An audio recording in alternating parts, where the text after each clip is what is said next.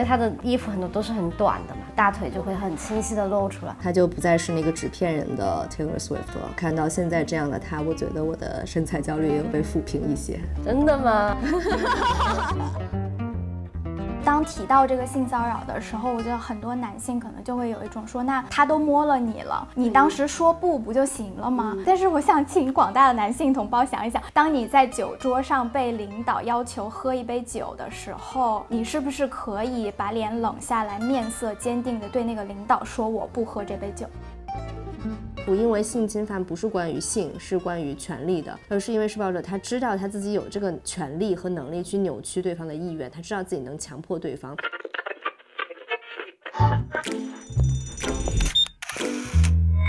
我是 Alex，Alex，Alex，这里是九月十的妞。Hello，大家好，我是 Alex，这里是绝对是个妞的播客啊。今天的内容是二零二三年四月份的国际月经简报的音频版，和我在一起录制的是国际月经简报编辑部 三位编辑，有巧和小乔，你们打个招呼吧。Hello，大家好，我是小乔。Hello，大家好，我是巧。一个是二声，一个是三声的。嗯，小乔和巧是去年的国际月经简报一年以来的文字稿的作者，他们两个也非常的厉害。上来就先夸自己，我是国际月经简报的主播和创始人吗？创始人，哦，创始人是我，那我不如说说国际月经简报的由来吧。对，一开始想到这个名字，是因为它是每个月一次，每个月来一次的，就像月经一样，和大家分享在这个世界上面跟女人相关在发生什么事情。它是以一个简报的形式提供给大家。那我们在关心哪些领域跟女人相关的事情呢？有政治，有流行文化，有体育，有商业，还有艺术。然后我们会去检索这些新闻，并且加上我们的观点来分享给大家。呃，是希望让大家看到现在的这个世界上面，女性都取得了什么样的进步，还在遭遇着什么样的境遇，在哪些领域还做得不足，而我们还在争取和奋斗什么。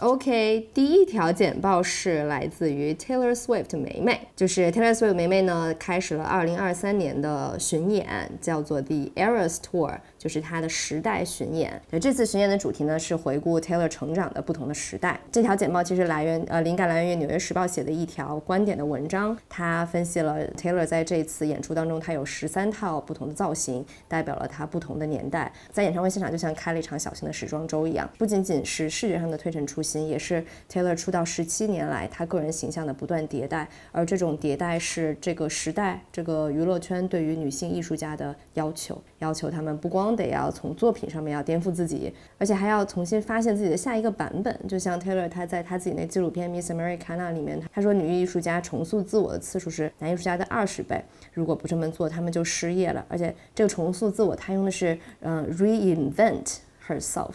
就好像是我要发明一个新的自己。其实他这个发明的这种感觉就很像是他有点凭空出来，就是他重新再去把自己设计一遍，而不是说我们单纯所说的成长。总觉得发明这个后面接的那个宾语应该是什么产品啊，是某一件物品的东西，就感觉好像它有很多的公用性，嗯，有很多的目的，然后去做这么一个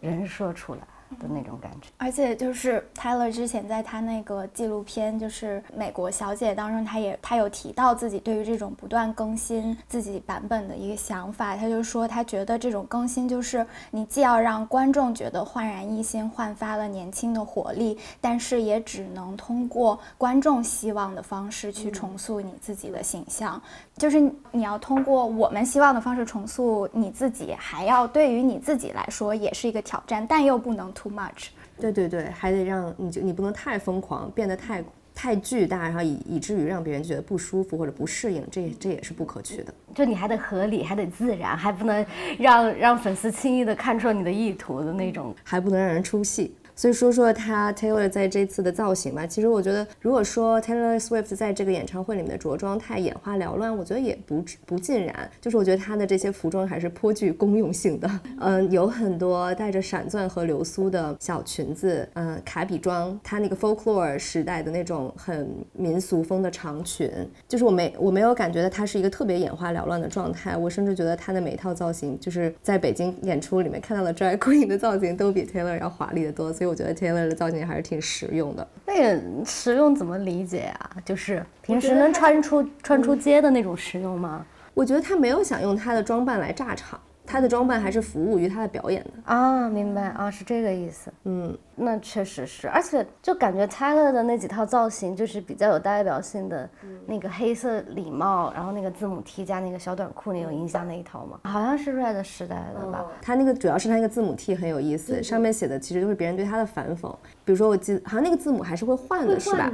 我记得有一个写的是 Who's Taylor Swift anyway? You，就是这个意思，就意思就是说你是谁？你你有那么红吗？你我也反正我根本都不知道你是你到底是谁呀？就是一种对于他的名声的否定，好像觉得他是他的名声是白来的，好像是被炒起来的，是被别人捧起来的，而不是靠他自己的实力来的。呃然后他在那个就这场演唱会里面，他的死法非常令我瞩目。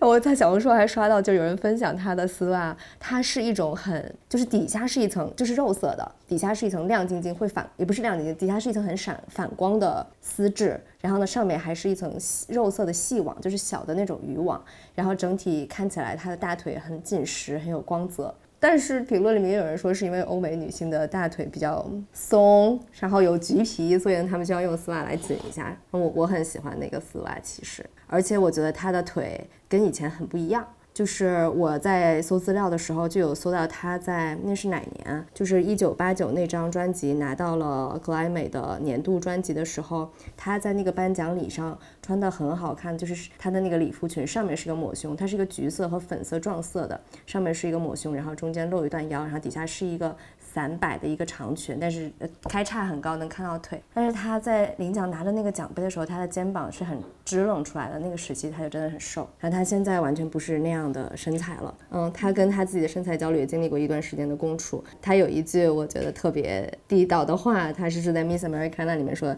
她就说如果你太瘦的话，呃，你的屁股就不够好看；如果你拥有了人人都想要的屁股的话，你的肚子又不够平，你永远都不可能完美，不可能达到那样的身材。然后他说，他原先别人说他太瘦了，他就说啊，我也我就是运动的多，但是我也吃东西啊。但是他说，实际上我就是吃的很少。他想象自己早晚有一天会晕倒在舞台上，后来他觉得这样不行，他想他觉得自己身上得要有劲儿。他还说，他就是看到有时候别人拍他的照片，某一个角度显得胖的时候，他就会盯着那张照片看。他还给那个镜头指说，你看，就是这张照片，我的这个肚子。他意识到自己这样做的时候，就告诉自己说，No, we're not doing this anymore。我们现在已经不这么干了。他的那个我们就好像是我自己和我内心的自己在说这样的话，说我们现在已经不这样了啊，不看了啊。我从他现在演唱会他的身材能看出来，他就真的有更自洽对于自己身材的样子。我觉得就是看那些照片，他那个，因为他的衣服很多都是很短的嘛，就大腿就会很清晰的露出来。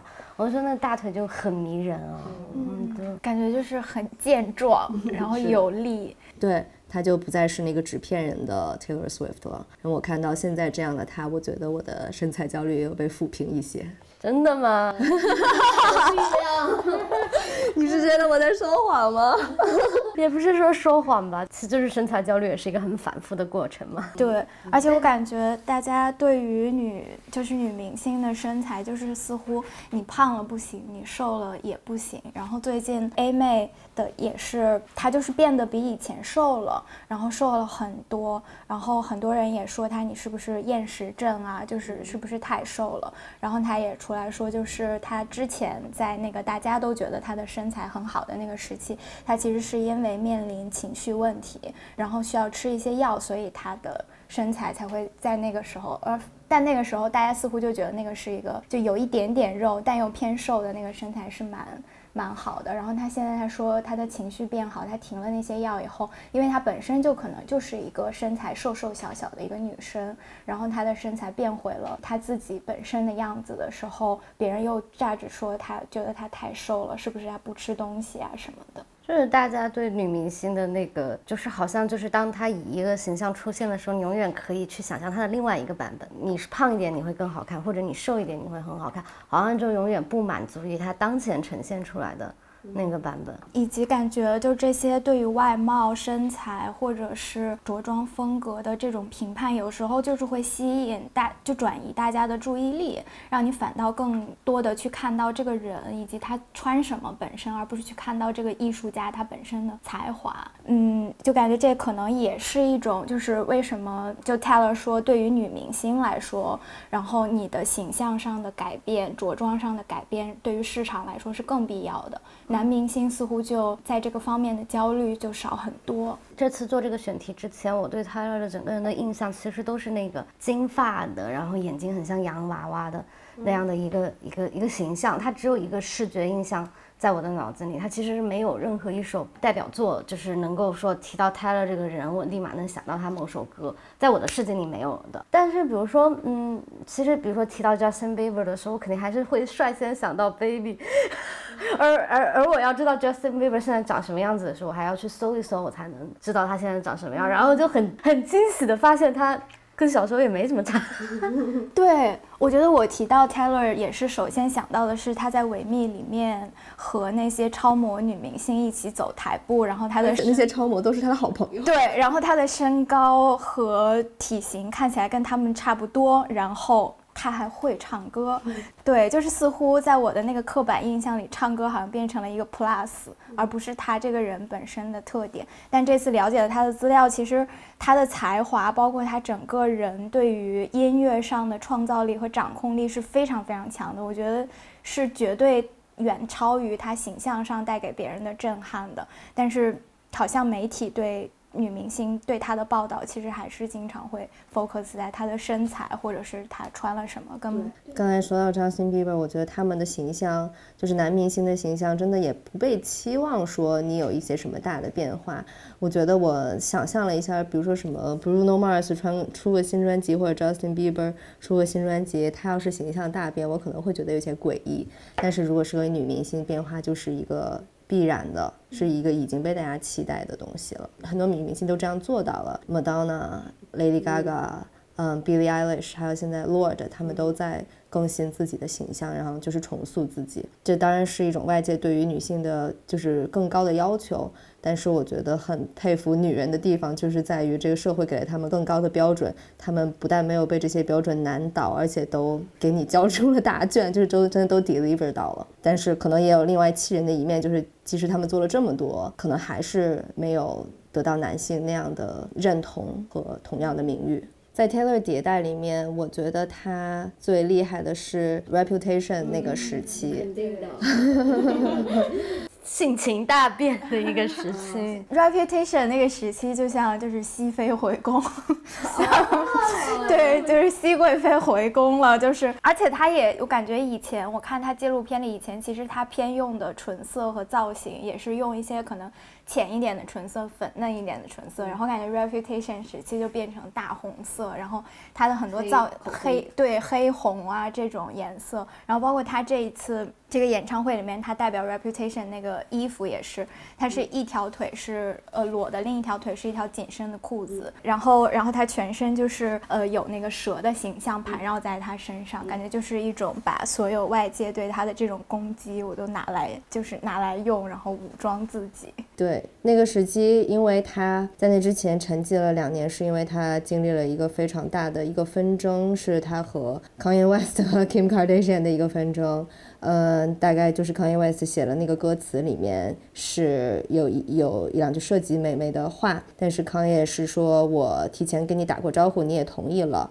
然后 Kim Kardashian 还发了一个被剪辑过的版本，显示 Taylor 同意了这个话。这哦，这其实第二部了，第一部是。呃康也的这个歌出来之后，大家都觉得梅梅是受害者。后来 Kim 的这个视频出来之后，大家都觉得梅梅是一个假装受害者的一个骗子。然后在这个假装被人认为是一个假呃演戏，你很假的这个之后呢，唉，Kim Kardashian，我家金我家金姐不是，哎呀，我，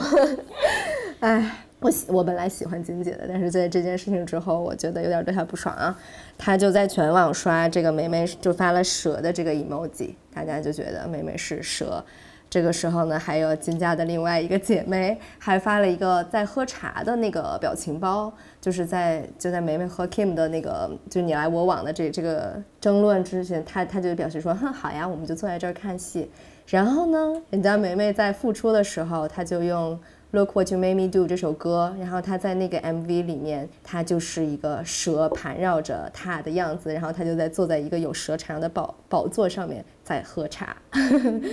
而且之前有人说她是一个就是假装自己是一个受气了的小公主，她会坐在满是珍珠的浴缸里面哭，然后在这个专辑里面，她就在一个里面都是钻石的浴缸里面唱歌。然后掌控她的创作来反击别人对她的诋毁，告诉你们说你们不是想喝茶看我吗？现在我倒是喝茶要干你们看看，我在这个被燃烧的灰烬当中重生了，你们看怎么办？你们要还要说些什么？就你们都说吧。对，然后他还接一个电话说，哦，以前的 Taylor 已经死了，简直就像钮祜禄甄嬛说，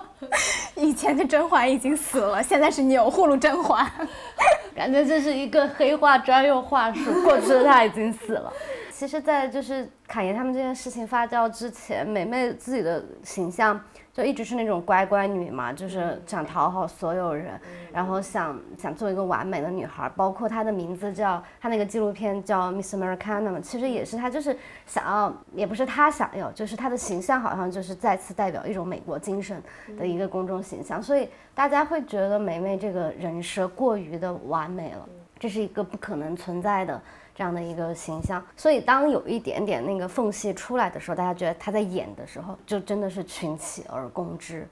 其实。我们对这种非常完美的就不接近真实的人，好像就天然会带着距离，是吗？我觉得，尤其是完美的女人，就包括那个安妮海瑟薇之前被攻击，也是就是觉得她太完美了，然后看起来似乎想要讨好所有人，然后当一个这种甜心的形象。然后之后像安妮海瑟薇，她想要被大家喜欢的时候，似乎也要用一些刻意扮丑，然后或者是露出一些自己的。缝隙给别人看，但那个时候她依旧被攻击，就会说她露出的这些缝隙也是装的，而且有点觉得总有一些人在等着这种很很好的女性形象翻车的崩塌的那一天，因为在那个被说蛇的时期，就还是有很多，比如说推特评论或者是媒体的稿件的标题，就是就是 Taylor 终于露馅了，或者终于完了这样的说法。甚至他在 Miss Americana 的那个快结尾的时候，他也说他现在在一个这个世界还容忍他以一个成功的形象就是依然存在的时候，我感觉他是不是也还是时刻存在着一种危机感？嗯，对我我也找到他那个原话，他说因为因为我快三十岁了，我觉得趁着社会还能容忍我的成功，所以我要努力工作。我觉得很吊诡的事情就是这社会规训我们要去做一个好女孩乖。女孩，当我们真的很乖的时候，又觉得我们在演，我们在装，我就觉得这是一件非常吊诡的事情。我觉得从梅梅这件事情，我觉得很心疼。当然，我觉得最后的结果是好的，就是从梅梅现在的整个人的那种自洽的状态上来看是好。但是她真的是一个，本来我是一个很开心的，就甜美，就是无害的、单纯的，但我。就得去经历这个社会带来的那些摧摧毁，然后再重生。我觉得其实也挺心疼的，是不是他本不必要去经历这些？虽然他被这些摧毁，在重生之后，他又更进化，也更强大了。他经受住了这些。那与此同时，在 Taylor Swift 在换了无数件闪亮的演出服，在她演唱会上的这段时期，也有另外一位我们热爱的女明星 Lady Gaga，她在今年的奥斯卡颁奖礼上的那个演出，她其实是一个变装，就是她是在走红毯的时候化了一个非常浓的眼全妆、眼妆什么的，然后还穿了一件礼服，但是她在演出的时候，她把她那个裙子脱掉了，换成了黑 T 恤和一条膝盖破洞的黑色。牛仔裤、简单的黑靴子，然后把脸上的妆都卸掉了。然后 Lady Gaga 演唱了《壮志凌云二》的主题曲《Hold My Hand》，她在现场也说，这是一个对她来说非常重要的，就是她想要非常真诚的给你演出一首歌。然后那个现场其实也很也很震撼，我感觉他用他在用他的声带讲述情感，然后我也能感觉到他那个那个素颜的那个力量的感觉，我觉得他也很让人鼓舞，就是他也让我觉得你不打扮也可以。但是不是这也是一种就是女性学会的生存法则？就是当你要展现实力的时候，或者是你要展现的真诚的时候，你必须要从外表上面低调。我觉得似乎是这样的，因为因为你好像就是你穿什么衣服就决定你是什么样的人的那种感觉。你穿华服的时候，好像它的时尚背后带的那个含义。跟隐喻就是很明显，包括我们去看梅梅这十套三套造型的时候，其实你每一套造型你都能解读出一个时代，或者解读那是一个什么样的梅梅的那个表达。对，然后好像只有当你以一种最朴素的形象的时候，人们好像才能看到那个很内核的你。像它也不一定是件坏事吧。好像也就是人处理信息的方式就是这样的。如果你的外表看上去很复杂的话，我可能就只看到你的外表。视觉是最直接以及最刺激的那个感官，就是当你可以用视觉去感受这个世界的时候，你的很多其他的感官是屏蔽的。你的触觉跟听觉其实没有视觉那么敏锐的。我觉得社会对女人的着装的要求肯定还是比男人要求要多的。就是如果去比如说看奥斯卡现场的话，那女明星穿的华丽和复杂。杂的程度以及被讨论的程度一定高于男明星，然后他们穿各种各样的衣服被人评价，然后是什么牌子的合不合适，然后但男明星永远就是你穿一套呃普通的西装带一个领结就好了，然后。我觉得的确，这种讨论是会吸引，就是转移表演本身的注意力。可能他穿一套衣服上去唱歌，大家还是会有一部分的讨论在于说这套衣服什么牌子是怎么怎么样。嗯，但他今天就是用这样的方式，我觉得是一种反抗。就他用这个着装，其实也有他的表达，但同时也是一种反抗，就是说你们要看到我的实力。对，其实梅梅在就是她在疫情期间发表的那两张专辑《Folklore》和《Evermore》。她的着装和造型都是非常极简的，嗯，甚至《Folklore》那张专辑的封面连梅梅自己的脸都没有，它是一个树的影子。然后她在《Evermore》的时候，那张专辑封面是她的一个背影，她就穿了一件法兰绒的格子衬衫，然后编了一个麻花的一个辫子。确实，这这两张专辑也给人的感觉就是她在经历那些纷争和泥泞之后，她回到了音乐，沉淀自己，然后留下来的一种声音，也是非常给人治愈的感觉。我还挺喜欢这两张专辑的。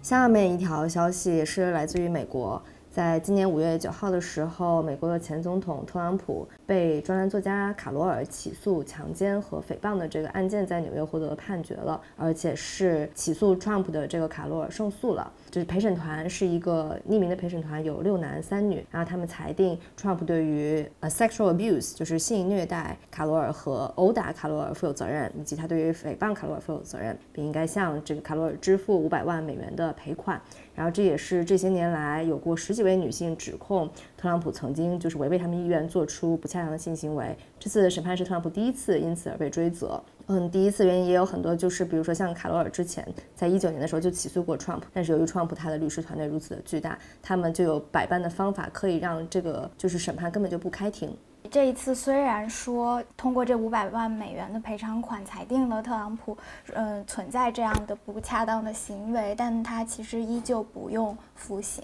因为这个裁定比较特殊，它就是根据纽约州最近出的一项新的法律，就是即使过了诉讼时效，在刑事方面做了诉过了诉讼时效的案子，也是可以在民事方面进行重新的上诉的。也就是因为这个新的案子、新的条款被提出来，所以卡罗尔才得到了机会。可以重新起诉他。然后因为走的是民事，所以不会判他这个监禁的刑罚，然后最终就是一个赔偿的刑罚。那 E. Jean Carroll 是谁？他嗯，他今年七十九岁了，他比川普还要大三岁。他是一个挺有名的专栏作家，他在很早年开始就给 L 那个杂志写叫 Advice 专栏，应该 就是执行姐姐那种给你回答粉丝问题、提供人生建议的那种专栏。然后他还从九四年开始就有自己的专题节目叫 Ask E Jean，我以前也有一个叫 Ask Alex。她虽然今年已经七十九岁，但是她绝对不是一个脆弱受伤的一个老年女性的形象。她给我的印象是一个非常厉害的一个阿姨。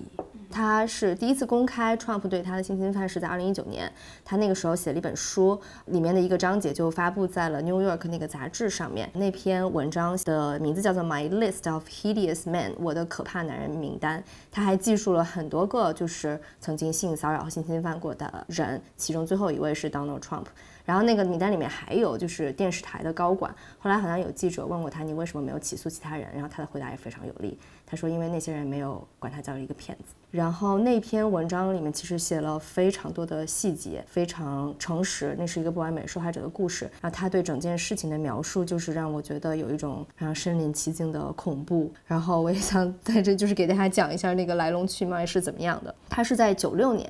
在纽约曼哈顿第五大道的一间就是高级百货公司里面，他是在进楼下进门的时候遇到了 Trump。Trump 是先认出了他，他就说：“哦，你不是那个给别人提建议的那个 lady 嘛，那个 advice lady。”然后他就回应他说：“哦，你不是那个地产大亨嘛？”那个时候 Trump 好像是五十岁，他五十三岁。他说他惊讶于 Trump 很 good looking。就是看起来是帅的，然后他说他穿了一件什么大衣什么的，然后那件大衣就是对，后来在他们性骚扰的细节里面也会提到这件衣服，然后他们的对话一开始，甚至我觉得可能在外人看来是有一点调情的，就 Trump 就直接跟他说，哦，那你不如给我提个建议吧，因为我想给别人买个礼物。Carol e j e n Carol 就问他说，呃，你给谁买呢？Trump 就说，啊，是给个女孩买的。那这个 e j e n Carol 就问 Trump 说，啊，那我可以问你一下，你要送给礼物这位女士的年龄吗？然后 Trump 直接问他说，那你多大？就是 How old are you？哦，刚才口误了。伊珍就跟他说，他说我五十二岁。Trump 当时就笑了，他说 You are so old，你你可真老。但其实他自己也五十岁了，然后说别人真老，那你自己自己不老吗？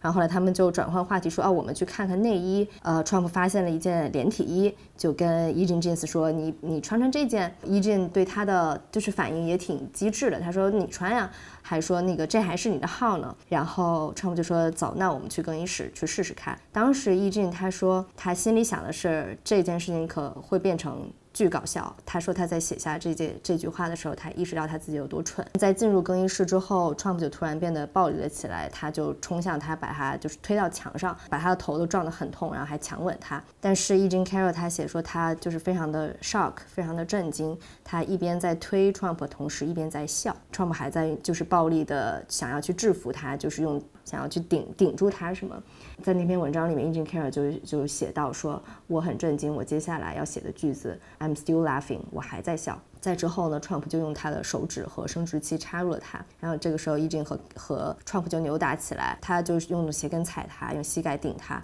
他还写说他也不知道为什么我的另外一只手还在抱着我的包。然后这是一个三分钟的过程，最后他逃走，逃出了更衣室，逃出商场。他也想不起来自己是。走怎么走了一条路出去？他后来就意识过来的时候，他已经在第五大道的这个街上了。在那之后呢，他给了两个朋友打电话，一个朋友跟他说川普这是强奸了你，你要报警，我陪你去。”另外一个人抚慰他说：“你不要告诉任何人，你就把这件事情忘掉。”他说，Trump 有两百个律师，他们会就把你活埋掉。他说，He will bury you。这两位朋友在事发的二十年后，依然清晰的记记得这件事情，并且跟当时就是刊发了这个稿件的 New York 杂志证实了这件事情。他就写说，他觉得那个商场的监控，就即便更衣室里面有监控的话，也不能不不太可能拍得下来，因为 Trump 其实当时穿了一件大衣，他也没有脱衣服，其实可能是看不见他就是对他插入的这个。画面的，而他也说他自己那天穿了一件衣服，嗯，是一件黑色的大衣，呃，呢子大衣那种，然后里面是裙子和黑色的连裤袜。那这件衣服就一直挂在他的衣柜里面，他就再也没有穿过。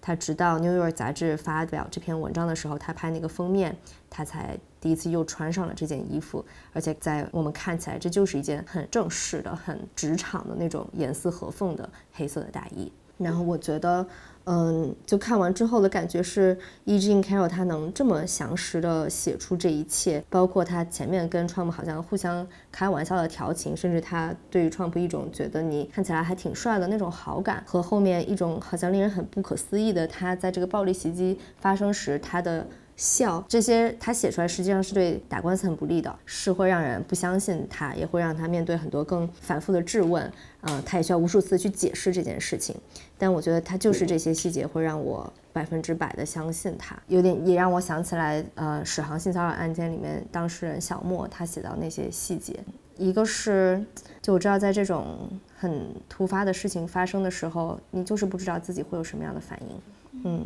我们生活中可能都会发现，即便是一个跟别人的就是口角还是冲突，可能你第二天想起来都会觉得奇怪，我当时怎么是那个反应？这其实是很常见的。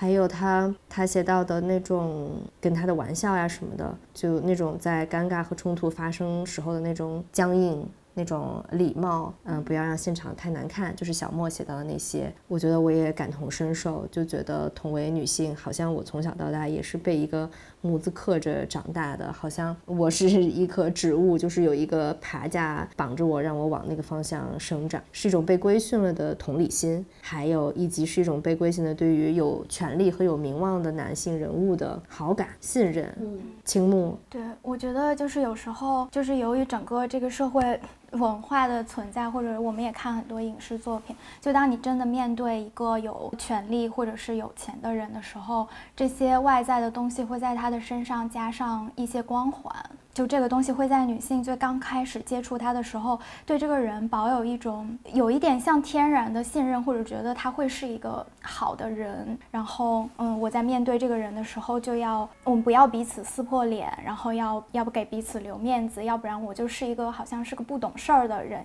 一样。然后，可能对这样一个人物，如果对于我这样一个普通的女孩示以好感的话，我心里可能会觉得是高兴的。我觉得在这个呃伊人卡罗这个。故事里面还有包括小莫那些故事里面，我觉得令我非常震惊的一点是，他在正常社交，就是社交的礼仪和性犯罪之间，中间可能就隔了一秒钟，就是一墙之隔，就是我的模式还在一个我要跟你聊天，我要跟你建立好像就是朋友关系的这样的一个模式里面，突然变成了你变成了一个恶魔出现在我眼前的时候，我觉得你你很难去调节自己当下的那个反应模式，哪有那么快？那没有那么快，而且你甚至还还会去想，这也是社交的一部分吗？就是因为太多的情情况去默许了这样的情况的发生，所以你还会去想，哦，我如果不这样去做，比如说史航那个故事里面，我如果不配合他的这个演出，我是不是显得太小气了？我是不是显得太玩不起了？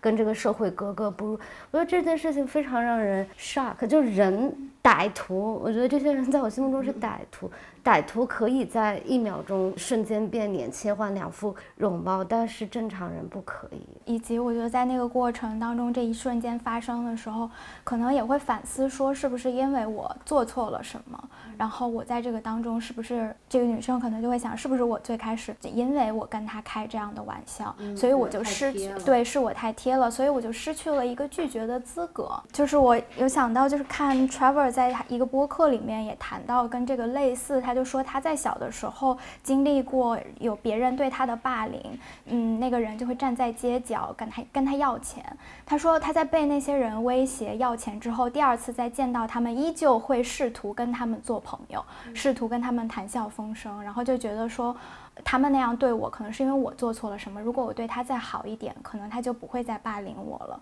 但我我我就会觉得那个状态跟性骚扰发生的时候会有点像，就女生会一直在想，是不是因为我做错了什么，是不是我发出了一个错误的邀请才这样，以及我在顺从一下他，这个事情是不是就不会更进一步，是不是就不会变得更难堪？我觉得。确实，在那个当下，大家总会想说，可能是不是到这一步就停止了？但其实到那一步也不会，他们也不会停止。我觉得，在我们处于比如说权力关系下位，或者是像艾斯刚刚说的，嗯，从小那种社会规训的时候，我们总想是圆滑的、得体的，然后去处理掉、化解掉生活中的很多危机，然后我们把这种东西变成了自己的一个责任和自己的一个能力。我能不能处理好上上司对我的性骚扰？我能不能处理好，嗯，就是那些不当的邀请和语言的挑衅？酒桌上被灌酒，对，这都变成了我的能力。就当提到这个性骚扰的时候，我觉得很多男性可能就会有一种说，那他都摸了你了，你当时说不不就行了吗？对吧？就是我觉得男性可能就会有这种想法。但是我想请广大的男性同胞想一想，当你在酒桌上被领导要求喝一杯酒的时候，你是不是可以把脸冷下来，面色坚定地对那个领导说我不喝这杯酒？你一定想的还是我要怎么跟领导说好话，怎么圆滑的把这件事情错过去，妥善的处理，可以可以少哪怕少喝一点，以此体现我的高情商，还要让领导喜欢我，还要不让这个整个场面难堪。而且在那种情况下，如果一个领导敬酒，然后你反驳了，这个场子今天冷下来了，我觉得大家会默认那个责任是这个权力下位的人，是你今天不识老板的好意，你才把这个场子。冷下来了，但其实责任就是在那个灌别人酒的人不识好歹。我真的是这句话真的是听够了，就非常多那种你不要不识好歹，我摸你是给你面子，然后这一杯酒我让你喝是看得起你。为什么会用这种直接侵犯人家利益或者侵犯人身体的方式来表达出我我看得起你们？这根本就是一种因为有权利有金钱，我可以践踏他人尊严的一个行为啊！然后我觉得在性骚扰这件事情上，很难以接受的事情就是权力跟金钱就为这些上位者免责了，就是好像这个东西就是我能够对女性为所欲为，就是因为我通过不断的阶级跃升对金钱的把握之后，我拥有了这个权利，我拥有。有了践踏女性的权利，这个事情让人太不能接受了。但似乎就是权力定义的一部分，这个这个包 package 的一部分。对，感觉在这个报道里面，大家也很关注的一个问题，就是在庭审过程当中，Trump 这一方的律律师，嗯，一直在问 E. J. Carroll，就是你当时为什么没有尖叫？就其实这个问题是我们在很多性骚扰发生的案子里面，甚至性侵，嗯，就强奸案子里面都会被问到受害者的一个问题，就是你为什么没有尖叫？就是现在大家可能一方面知道，就说受害人在面对那样的情境的时候，其实人本能的反应可能是僵直的，然后是没有办法，甚至是失声的。所以他没有办法发出这样的尖叫。我觉得另一方面也是存在一种，就是法庭试图用女性有没有尖叫这件事情去判断你在当时的情境下是不是愿意的。然后我感觉在讲的这篇稿子里面，他就写到，其实我们在其他的暴力犯罪发生的时候，我们是不会问受害人你有没有尖叫的。包括我觉得这个问题背后，它代表了一系列的问题，比如说这个呃受害人的名声是不是好，比如他是不是个浪荡的人，他是不是经常跟别人发生性关系，他有没有及时报报案？我觉得这一切问题都是一个他们判断这个事件的发生是不是违背了受害人意愿的一个证据。关于这个，就是有一个历史学家，他叫 John Wood Sweet，他解释了就是美国史上第一桩。嗯，强奸案是发生在一七九三年，是一个女裁缝，嗯，诉这个有一个男人在一个旅店里面强奸了她。然后当时有她这个强奸案的律师，他是出于担心有恶意的女人诬告无辜的男人，他就设计了一系列详尽的，相当于一个测试一样，他有一系列问题，就包括。他有没有一个好名声？他有没有哭喊求助？有没有尖叫？他的身上有没有一个物理的受到那个迫害的证据？然后他有没有及时的报案？而这些这一系列问题就在之后也无限次的在这种关于性侵犯的庭审上面被使用。比如说有一个欧洲的一个模特，他被 Harvey Weinstein 强奸的，在二零一三年他的那个案子的时候，那个律师问他说：“你说你被强奸了，但你怎么还待在那个你被攻击了的房间里面？”然后一个十七岁的女孩，她起诉 R Kelly 在演唱会上面性侵犯了她的时候，律师问她说：“你 twerk 了吗？就你有没有抖屁股跳舞？”就我觉得这些问题，它其实会给受害人在报案的时候造成很多压力。就是我如果把自己带入到一个受害人的角色，我在想我要不要报案的时候，我可能就会先把这些问题问一遍自己。如果我的答案是否定的话，我就会觉得如果我去报案，我是不会得到别人的支持的。嗯，对，包括伊俊他就在法庭上面他。就是那个律师三番五次的问他你怎么不尖叫的时候，他最后他就翻脸了。然后我觉得这是他很厉害的一点。他前面先是解释了我当时是怎么慌张的去踢打他，我在忙着就是反击，所以我我而且我在震惊之下我就没有尖叫。他后来又被问。他就说我不需要给我没有尖叫一个解释。他说就是你们这样的问题让女性受害者不敢报警，然后不敢上庭，让我们无法说出来我们经历的东西。对他还有一句话被引用的还挺让人心疼的。他就说我现在要跟你说的是，不管我有没有尖叫，我都被强奸了。而这件事情，川普的反应就也是啊，依旧的恶心。就是不是一九年，嗯，E. Jean Carroll 发了这篇文章嘛，川普就被记者问到这个问题，然后他的回应就是。第一点，She's not my type，她不是我喜欢的型。第二点，这件事情根本都没有发生过。他后面还说，我根本不认识这个人。但是明明就有一张照片，就是就是他们两个在公开的场合，一个公开的一个活动一样的场合，谈笑风生的记录下来这样的照片。而 Trump 用这种他不是我喜欢那种型的这种说辞，已经不是第一次了。他之前在零五年被起诉的时候，他是被一个人物杂志的记者呃起诉他，这 Trump 是攻击了他，而且这个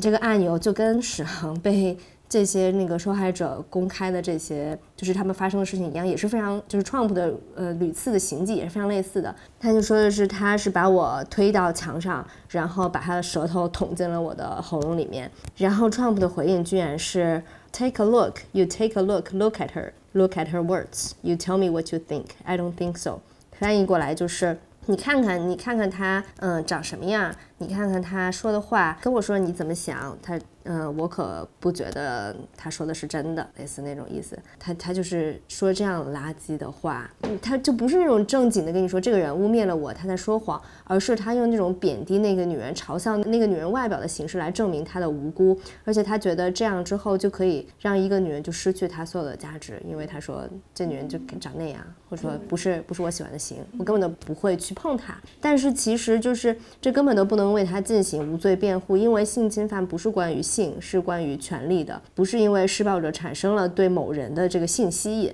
而去犯罪，而是因为施暴者他知道他自己有这个权利和能力去扭曲对方的意愿，他知道自己能强迫对方，这是一种恃强凌弱，不是一种性欲一时兴起，就是管不了自己的裤裆。我觉得他。的那个快感就是来自于他明知你是不愿意的，但你在这个情况下无法反抗他的那个快感，就像酒桌里面，领导当然知道这杯酒你不想喝，但他的快感就来自于他在看着你像猴一样左挡右挡，这杯酒挡不过去，你无可奈何必须把它喝下的时候。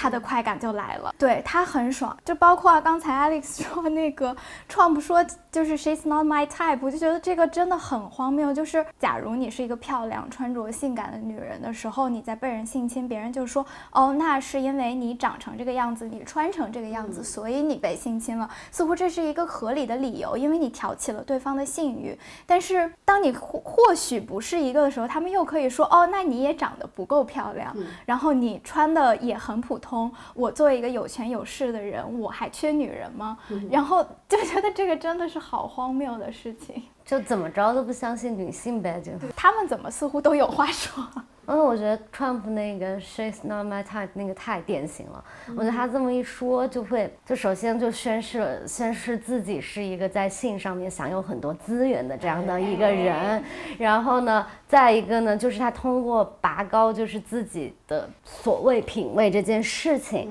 然后去贬低一个女性，这会在。整个的舆论环境里面赢得巨大的男性好感，就是这些女的都都很差劲，我我就是看不上，然后用这种来给自己好像就是呃做无罪辩护，同时还有一点给自己贴金的意思。对对对对对，不得不说，而且他这个话就会被媒体就是放在大标题上。对媒体也不会用标题写说 Trump 否认这个别人的性侵指控，而是媒体会把 Trump 说那个他看不上他，把这个写在标题上面。这些看客也会就是津津有味的来吃瓜，加入一场艳女的派对。太可怕了！就这些人渣跟我呼吸着同一片空气。就我觉得他实在是太懂了，就 She's not my type 这句话一出来，感觉很多人就会说，对啊，你这个女的是什么货色，你还敢就是倒贴 Trump？天哪，这种话在什么刘强东的案子里面也听过，什么刘强东什么女人没有？见过嗯所以有一个说他性侵犯的一定是仙人跳。哇，我我也觉得真的这些人什么女人没见过，为什么还要侵犯别人呀？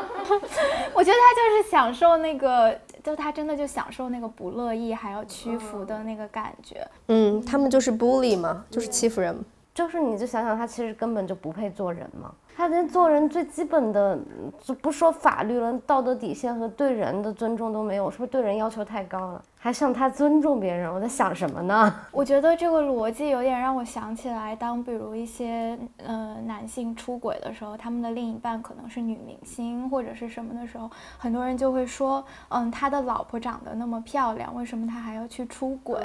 就我觉得就是性性欲望这件事情，真的不完全和外在的评价是挂钩的。就他即使在即使在嫖娼的时候，他所购买的也是一种服从感，不是一种跟漂亮的人 产生联系的那个可能性。就是关于他要可以支配和控制一个对象。就是他通过付钱去获得一种绝对的支配。就有时候我我都不知道，就是为什么这些人他们完全不尊重那个界限，就是他们真的是凭自己的想象去模糊那个边界的那个东西。我我我不知道这些人的脑子是怎么长的，我觉得他们缺乏基本的规则吧。史航也是，他就是缺乏在这个社会上做人的基本常识的那种感觉。他觉得他在。处对象，你知道吗？这个这是他，他读不懂话。他他作为一个编剧，作为一个文字工作者啊，然后呃，作为一个第六编剧，呃，作为一个第六，果然就不大行。他读不懂他读不懂，他读不懂那个话。就是他对于人和人之间的拒绝的信号一定是能读懂的，但是。因为毕竟史航也被大家说是一个就是广泛社交、很有人人脉网络的这样的一个人，他一定是在社交的场合很懂得怎么去读懂别人的心思的。但是对于这些女孩的拒绝，我觉得他首先觉得，他首先潜意识里一定是觉得他们的拒绝是不重要的，不配我去读，所以这个信号可能在他那里最开始就是被忽略的。我觉得第二个有可能，当他也意识到了这个拒绝的时候，他会把那个视为一种调情，视为一种所谓的半推半就，然后就是因为我们的就可能东亚的性文化里面，对于半推半就这件事情是美化的，就觉得女生所谓不就是要，我觉得这些东西就是他们会是真的这样理解，他真的会觉得你的那个推拒是一种你和他在调情，而不是你在拒绝他。我觉得他不光是不解读 no，而且是把别人一个一个不是 yes，他都把它就是放大和那个推进成无数个 yes。比如说这个女孩，嗯，这个女孩是我的粉丝，哦，我就可以舔她的耳朵。这个女孩是跟我说，我们一起去小西天儿看看个话剧，我就可以把手放在她的裙子里面。从史航后面那个回应上来啊，他那个回应有非常多可解读的地方，就是他他的那一段话，并不是那个聊天截图，就是他太懂这个中国社会文化里面的这种男权语境了，风流俗，那个俗跟不拘小节，或者说是跟大俗大雅，就是，然后那个风流，就是中国多少文化人就是以风流著称啊，在很多时候，甚至大家会觉得这种文化圈的这种男性的风流是一种跟才华密切绑定的才子佳人的那种东西。他太懂利用这一套了，我觉得他一定很清楚的知道他跟那些女孩都不在关系里，但是他知道什么样的这个词令能够让舆论的风向就是转向于维护他，就文人之间有点这种小情小调、风花雪月的东西，怎么能被你们说成性骚扰？那你们这些这些指控性骚扰的人脑子里还有没有浪漫？我觉得特别可恶，他就是把这种东西不断的美化，然后浪漫化，给自己开解，给而且他是给整个这种文化氛围去开解。就是他在这样的语境下露出的马脚，也就是当他这样说的时候，他就是承认了这件事情是事实发生的，且他知道。包括就是我觉得这个后续就是我依然在史航的那一条回应的评论下面看到很多人在那里站队，哦，这不就是聊骚吗？聊骚不行吗？我也觉得很很很生气吧，就是真的是很生气。就是他们把这种存在着权力关系的一种相处，就这个时候似乎史航的那些光那些光环，那些他能在所谓编剧圈里面造成的影响力，好像就不存在了。就这个时候，就当他们把这件事情解读为单纯的两个人之间的聊骚的时候，这个时候史航身上那些能够压制别人的东西，似乎又被他们忽视了。就我觉得聊骚不是不可以，但是不代表你就可以舔耳朵了。舔耳朵是另外一件事情，朋友。就是，但是我觉得就是就是聊骚跟语言的性骚扰也是需要去界定的。就是聊骚，我有就是我可以说我今天不想跟你聊了。对。对吧？但权力关系的性骚扰是，我已经很不想跟你聊了。我还这些女性都已经表达出来了她们的转移话题。对，然后你还在继续，而我没办法拉黑你。这些东西通通在就是史航自我美化下，他就他就全部不讲他的权利，他的他的强制性，他的全部不讲。有有一种话术就说，那现在聊骚还能不能聊了？就是好像说，我觉得这个话背后是说你们 Me Too 走的太过了，你们太把每一个字句都拿出来去批判男性了，这就好像在破坏一种人跟人之间的浪漫和情调。因为我们刚刚说了，就是在权力关系下，因为下位者他很难去拒绝或者。嗯，去反抗这个拥有权利的人，因为他害怕自己会在这个行业里面遭到诋毁。但是，即使是两个人，就可能你们两个就只是呃没有这个权利关系的人，我觉得在男女的交往当中，这个性同意的文化、性同意的界限以及规则也是没有被充分讨论过的。就我们在听到很多跟性有关的那些词，比如说，比如情趣这个词，我就觉得它非常的暧昧不清。那在这个东西。比聊骚、比情趣更前一步的是你的尊重，就是人与人建立关系的。第一步难道不是尊尊重跟友善吗？就是我们之前的节目里面也探讨过，男生为什么解读不了女生的拒绝，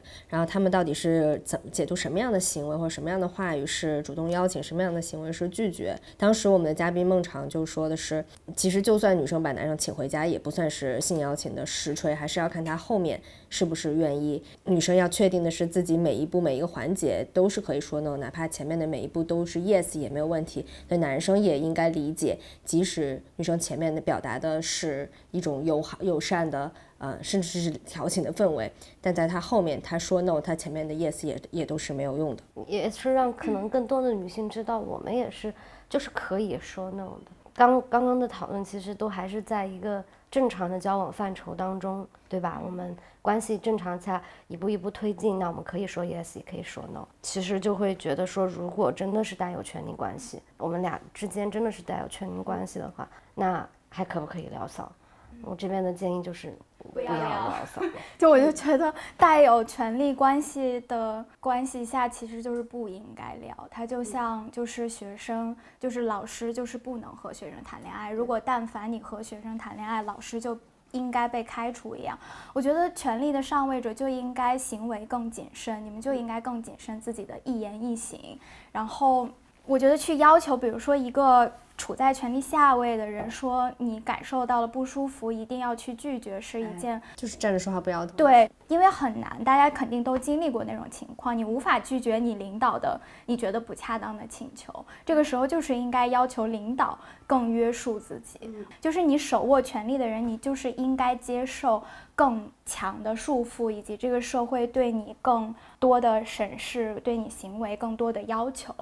对，我觉得这个就是你你必须要接受的，也不要觉得自己委屈了怎么样。以及你当你处在一个权力的上位的时候，你要真觉得自己爱上了对方，你就放弃权力啊，对吧？就是你就去放弃啊，你把权力放弃了之后，你你再去追求他呀，对吧？你是一个公司的领导，你爱上了你的下属。你先辞职再说啊，对吧？那古往今来这么多浪漫爱的叙事里面，那罗密欧跟朱丽叶可以为了爱放弃生命，你为了爱放弃权利和金钱，怎么了？不行吗？我觉得完全 OK 啊。或者这个权力的上位者真的觉得自己真爱了一个下下属，依然打算这样去做的话。那你就接受自己真的是有可能会被起诉，你是在性骚扰和利用你的职权在在侵犯别人啊，你就接受这一天可能会发生。嗯，这要不坐牢，要不呢你就辞职，哎，要不你就洁身自好。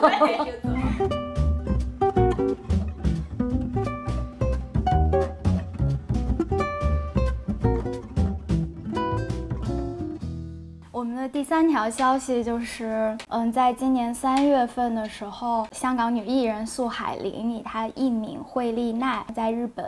色情女演员的身份出道了，然后她成为了香港史上第一位进军日本色情界的第一人。她在出道的她的故事讲述当中，香港人是她的一个身份的标签，包括她在她的第一部作品当中也是说粤语的。对于这件事情，香港的男性们对此表示非常的兴奋，然后就说惠丽奈是香港之光。我去看了惠利奈在宣布自己出道的那条 ins 上面，她 ins 的最高一条评论就是感觉好像香港人去打 NBA 呀、他们觉得很荣光，然后他们觉得终于出现了一个服务于自己的一个 AV 女演员。虽然他们不是这么说的，他们表彰的方式是，他们好像庆祝的方式就是这是个女孩自己追求自己梦想，这是一个励志的故事，然后这是一个她主动追求的，但是他们没有说出来的那个话是哦，终于有一个人能够精准的服务到我们的需求了，我们因此而感到非常的开心。就是我看到一个非常形象的类比，就是就是她这是第一个在 AV 界出道的女演员，他们就如此的兴奋。但比如说，如果香港出现第一个什么国际法的律师啊，或者第一个非常厉害的女呃女运动员什么的，他们男性是不会有这么高兴的。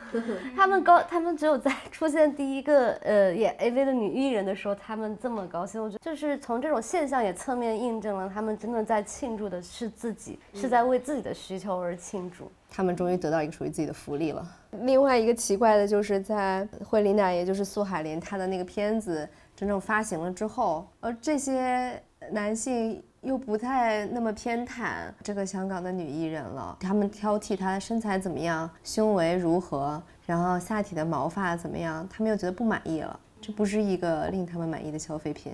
他们要放弃它。他们还是想让那个苏海林去改变，就是他们感觉是在提要求，对一个产品提很多要求，提他们想要的那个服务究竟是什么，想让苏海林在下一部作品或者接下来作品里面去满足于此吧。其实也是把苏海林看作他们的所有物嘛。因为性产业就是这样一种行业，它是一个以女性的性作为产品的，由男性主导为男性服务的一个行业。这样的现实也就决定了他们觉得这个行业里里的女性就是可以并且应该精准的为他们所使用的。他们就相信说，在这个领域里面，我可以要求你这个女人满足我的标准，你要长成什么样。你要做出什么样的行为，然后你要用什么样的方式讲话。我看那个苏海莲，她有一次直播，就是回应她的这些粉丝吧，对她的提问，就觉得这个这一行真的好难伺候他们的观众啊，因为她在还还在一个以一种非常得体的方式回应，比如说这些男性又说他的胸什么从哪个 cup 变成哪个 cup 了，又说他肥了要他减肥，然后他的回应方式是就是去解释自己说哦，如果他们要求他减重十五磅，然后他就说啊，我身高多少，体重多少，如果我减重十五磅，我的胸围就要缩小了。然后别人说你你的体毛怎么样？然后他就说嗯，我不脱毛，但是我有考虑就是修修剪一下。他就需要这种很得体和好像呵护这些男性的需求一样去回应他们，就觉得他也好难啊。就这些，他的男粉丝也很喜欢说他的故事是一个励志的故事，是他通过追求梦想去实现一些自己想要的东西。包括苏海林也在很多媒体的采访当中说到，自己之所以做这件事情，是因为他热爱演戏，也享受做爱，是想要把 AV 女演员这个选择其实讲述为一个完全自愿的，然后且他在其中能够享受到。呃，这件事情的快乐的一个叙事，我个人会觉得苏海林这样讲是 OK 的，就是我觉得他自己主动选择这件事情，的确可以体现为他对自己身体自主决定的一个方面，也体现了可能一些性自由的观念在其中。但是男性去讲述这个方面，会去夸大这个方面，就让我想到上野千鹤子在《始于极限》当中说的，就是强调女性具有能动性，自愿的成为性客体是性产业的陈词滥调，因为女性的能动性可以为男男性的性欲免责，就是他就可以以你是。自愿投身于这个行业的，以及我们现在的文化就是性开放、性自由的，以这个为借口就可以无下限的对女演员的行为提出要求。我觉得这一点还是让我觉得很不适的。对，我觉得人是不是消费性的产品，好像也。就是是不是看 AV 什么的，现在看来也是一个无可厚非的一个事情。但是你要知道，在看 AV 的时候，如果你是抱着一种我可以随意挑选我的性对象，如果这个女的不好看，身材不好，我就挑下一个。这种这是一种幻象，这是你是在真正的人际关系里面是不会得到这样性的资源的。就是他们采用这样一种方式，利用这个性产业。上野千鹤子的话是说，他们借助金钱的力量，绕过了那些棘手又麻烦的人。人际关系程序只满足自身的欲望，在这里面，他们可以不论自己是否真的有一种个人魅力，或者说是是否能够有女性愿意成为他们的性对象，他自以为自己可以自主的选择，而且有这么多的资源可以供他选择的那种，这是一种虚假希望啊！你不如承认吧。那比如说苏海林在这件事情他的选择上，他是否是真的具有自主性的，以及他选择去做呃 AV 女星这个事情。到底是不是一种女性主义的叙事？其实这个就是也很想问，就林木良美也没有想清楚。我看苏海林在讲述自己是现在是自愿的投身于这个产业当中的时候，确实会。为他这样一个有勇气的选择去觉得还挺好的，对，觉得祝福，但的确会有一种隐隐的担忧，就是，嗯，投身这件事情可能的确是他的自主选择，但是当你投身到这个行业之后，你在这个行业里到底能够握有多大的话语权，以及从事一两年之后，你是不是在 AV 拍摄类型以及各种行为上能够有否？定或者说拒绝的权利，我觉得还是有点对，还是挺难的，还是有点担忧的。因为也是让我想起铃木良美，她在《始于极限》里面说，就是铃木良美也是当初做了一个自主的选择，投身到了 AV 产业当中。她说，她当时她在从事了几年这个行业之后，当初之所以决定隐退，是因为她在进入这个行业之后，她的年龄在慢慢的变大，她给观众带来的新鲜感也在慢慢褪去的。时候，他如果还想要保持自己刚进入这个产业的时候同等的片酬，他就要去做更重口味的拍拍摄。然后他说，当时是凌辱类的作品非常全盛的时期，里面的确会出现一些，比如像呃水刑一样的这种很，我觉得是非常无人道的拍摄方式。他说他在拍摄期间有一次有有人在他的背上点着了杀虫剂，然后他的整个后背就留下了一大片烧伤的疤痕。然后还有一次是他在拍摄一些绑缚类的作品的时候，因为几乎在片场濒临窒息，他后来就感受到了对这件事情是危险的，所以他就主动退出了。但当时。上野千鹤子对他的一个回复也是，就是你可能铃木良美有退出的机制，但是深陷其中的其他的 AV 女演员是不是有退出的机制？这个的确是一个值得考量的问题吧。嗯，他们可能不得不接受那种更虐待他们的那些方式，才能以此就是作为一个养活自己的方式，或者是别的活下去。所以还是说这个行业能不能对女演员就形成一种保护的机制，和这个行业有没有一些就是能摆在台面上去讲的一些法律跟约定？似乎觉得当一个女人决定投身 AV 拍摄这件事情的时候，就好像她就天然的好像把自己身体所有的那种呃自主权都交付出去了，就好像你可以就被任意的对待，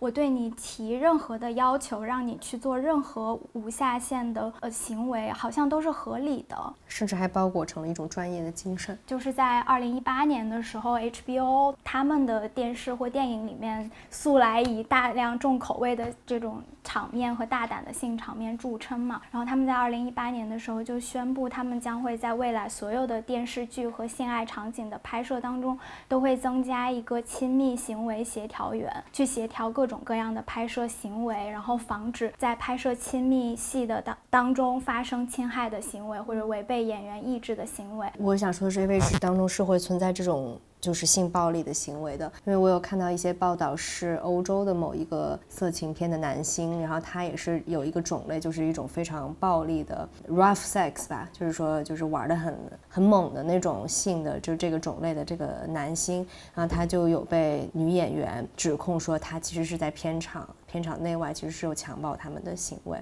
然后你再想想这些，就是可能。这种 AV 拍摄的那那一刻，好像苏海林也说他们的拍摄是怎么，就是一镜到底什么的。那这样发生的时候，就是外人是很难看出你们是在演戏，还是这个男演员在利用这种场景真的是强暴这个女演员，或者他的某一种性爱的方式是不被他接受的。但是这个女演员真的可以在那个时候拒绝吗？或者她的拒绝是否也会被这个导演、这个摄影师觉得，哎呀，你这个演的太对了，我们拍的就是这个东西。他们还透露了一个幕后，就是说有一些很暴力的性场景，是说提前不要给女演员告知，会是这样一个情节，因为他们就想捕捉出这个女演员的震惊。那其实他已经模糊了真实和创作之间的那个东西了。而那些消费性产品的呃消费者，他们觉得自己堂而皇之的可以消费这些理由，就是觉得哦，这是创作，对吧？这是在演戏，他们两个都是统一的。就我觉得我们能够承认这种 AV 存在的一个基本的前提是，我觉得双双方是情愿的，是知情的。但如果打破这一前提去捕捉的那些东西，我觉得它都应该是不可取的。对呀，也很难想象那个女演员在现场真的，她的拒绝会被会被当真，会吗？不会啊，会被记录成就是这个作品的一部分啊。所以有没有一种可能，就随便说说，就是 A V 也是要写剧本的，这个剧本也是要严格执行的，而你不可以任意加戏。是的，就是原先这个剧本这个演员里面是要看到的，我是同意的。嗯。对，如果你如果把它包装成专业精神的话，我们就说专业精神好了。如果把它包装成专业精神的话，那是不是应该像真的电影工业的拍摄一样，去写好台词、写好剧本、写好分镜，然后把剧本提前给到演员，然后演员如果不同意这个拍摄，演员有没有叫停的权利，或者拒绝拍摄这个片子的权利？我觉得都应该是有的。以及在现场，我觉得可能 AV 的拍摄也需要一个。亲密行为协调员，就是他要替演员及时的叫停这个事情。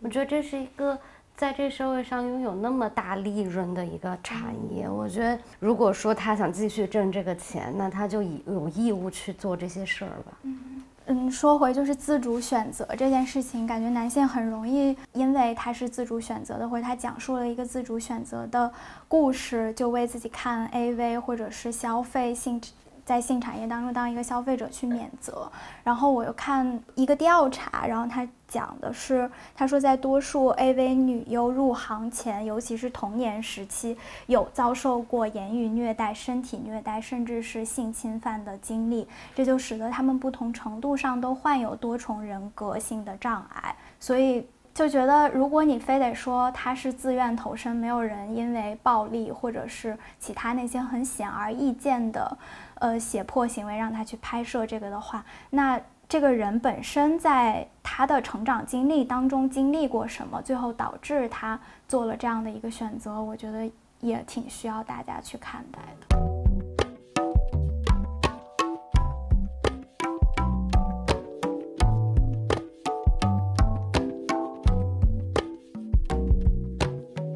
接下来的一条消息就是关于三月二十八号，苏格兰的首席大臣尼古拉斯特金正式离任了。然后在他离任的时候呢，他说这个辞职其实并不是因为一个短期的政治压力，而是他长期以来考虑决定的。那斯特金是谁呢？斯特金是呃苏格兰第一个呃女性的领导者，然后她在二零一四年的时候就任了。她就任的时候就任命了苏格兰的第一个性别平衡的一个内阁。然后她也是一个公开表达过自己女权主义者身份的这样的一个政治政治人物，她就会做那个，她为四百年前就是苏格兰当时发生的猎巫的事件，当时有道歉。然后呢，她在嗯苏格兰，他一直在努力推动的一项法案就是那个性别认知法案，也就是支持跨性别群体可以去更改自己的呃性别认同的那个身份。但这项法案呢，其实是被英国政府两次驳回的。其实斯特金这个人就是。他在苏他在苏格兰推动的很多事情，比如苏格兰独立啊，然后以及性别都都没有成功，所以他也是嗯，就是挺无力的吧。作为一个女性政治人物，她也挺无力的。然后这个新闻之所以引起我们关注呢，其实是斯特金在他在辞辞职当天就收到了一个来自男男子的威胁，说他会因为叛国罪面临绞刑入狱。然后在他辞职的两周之前呢，刚刚还有一个男子就是因为威胁他，然后在那两周之前被判刑了。就是这些威胁，其实在他从政的过程当中都不在少数。然后他就公开的说，他觉得女性的从政环境是他这几十年职业生涯当中已经到了最糟糕的时候，是因为其实社交网络这项东西呢，为这些充满敌意的，然后这些厌女的言论都提供了一种工具。然后我们就关注到，其实女性政治家，其实在整个政治环境当中，他们的处境都是比较恶劣的，或者说他们受到的攻击都是非常大量的吧。然后就可以跟大家分享一些一些小小的故事吧。嗯，就我们比较熟悉的，像希拉里，希拉里在他跟那个桑德斯竞选期间，他收到的那种。恶意的言论就是桑德斯的两倍，而这些言论当中就有非常明确的，就叫他是婊子，然后这个出现的字眼非常多，然后包括一个欧盟的议员，他说他在四天内在推特上收到超过五百条的强暴威胁，呃，包括那个巴西总统的一个候选人叫德维拉，然后他当时。就是网络上就散布了非常多关于他的这个造谣，其实然后就是比如就说他买奢侈品，然后说他呃从未就是关心巴西人的处境，然后说他穿了一个 T 恤上面写着耶稣是变性人，但其实那个 T T 恤上写的是叛逆两个字，有非常多这种造谣就出现在了网络上。然后这个德维拉他在去年本来应该。参加大选，他说他不会再去参加了，就是因为他这么多年以来，他和他的家人都遭受了很多的攻击，包括社交网络上会把会去剖他五岁女儿的照片，然后威胁说要强奸他的五岁女儿。就是你能看到这些攻击，他就是明确带着很多的性别偏见的，他的那种激烈程度会让你真实的体会到就很不安全，而且这种不安全，我觉得是。作为一个政治家，或者她因为是女性，她就受到的这种本不应该承受的东西，然后他们在处理这些不安，就是这些信息的时候，其实是要花费精力的，不管是调节自己也好，或者说去回应也好，都是要花费精力的，而且花费这些精力本身又会削削减掉他们在政治当中真正在做事情这方面的东西。我觉得其实这样的厌女抨击是非常的不公平的。而且，尤其是在我们那么需要更多的女性参与到政治的时候，其实她们面临的环境是那么的恶劣的。就是大家对女性政治家，就是真的是刻板印象和那种不喜欢得来的。就比如说，就是大家会觉得女性政治家就是不具备权威性的，然后他们就觉得女性政治家就是会让一个国家的军事得不到很好的保证。社交网络上，因为现在政治人物都在社交网络上会跟选民啊，会跟公民互动嘛，那就给他们。提供了一种途径，他们就好像匿名的、隐身的，然后就可以展开无限攻击的这样的一个东西。而且针对这一点，其实这些社交平台明明就应该推出一些手段去禁止这种仇恨言论的发生，但是实际上他们对此的作为是远远不够的。而且应该立法，就是禁止这种厌女言论的产生，这种仇恨言论的产生。而现在就是很少有人会去保护他们吧。嗯，原本我觉得女性政治家很难的，可能就是选民投他们比较少。嗯，虽然我们看到了很多就是当选为领导者的女性，但是其实我们没有看到的是，她们可能在背后受到了这么多恐怖的对于他们的攻击。以及我觉得可能我们没有看到的，还是很多女性的政治家因此被影响了他们的政治生涯，或者是因此提前结束对提前结束了。然后那些人，我们其实根本就看不到他们。比如说一些数据就会反映出来，就女性政治家的任期就是会比男性政治人物短，而且他们通常就是会选择离开，会主动的选择离开。就包括我们今今年其实一年之内，新西兰总理杰辛达，然后芬兰的总理马林，然后以及苏格兰的斯特金，这三位其实是比较有代表性的女性人物，都选择了离开政坛。当然原因肯定是非常的。复杂的，好像就是伴随着这些女性政治人物离开，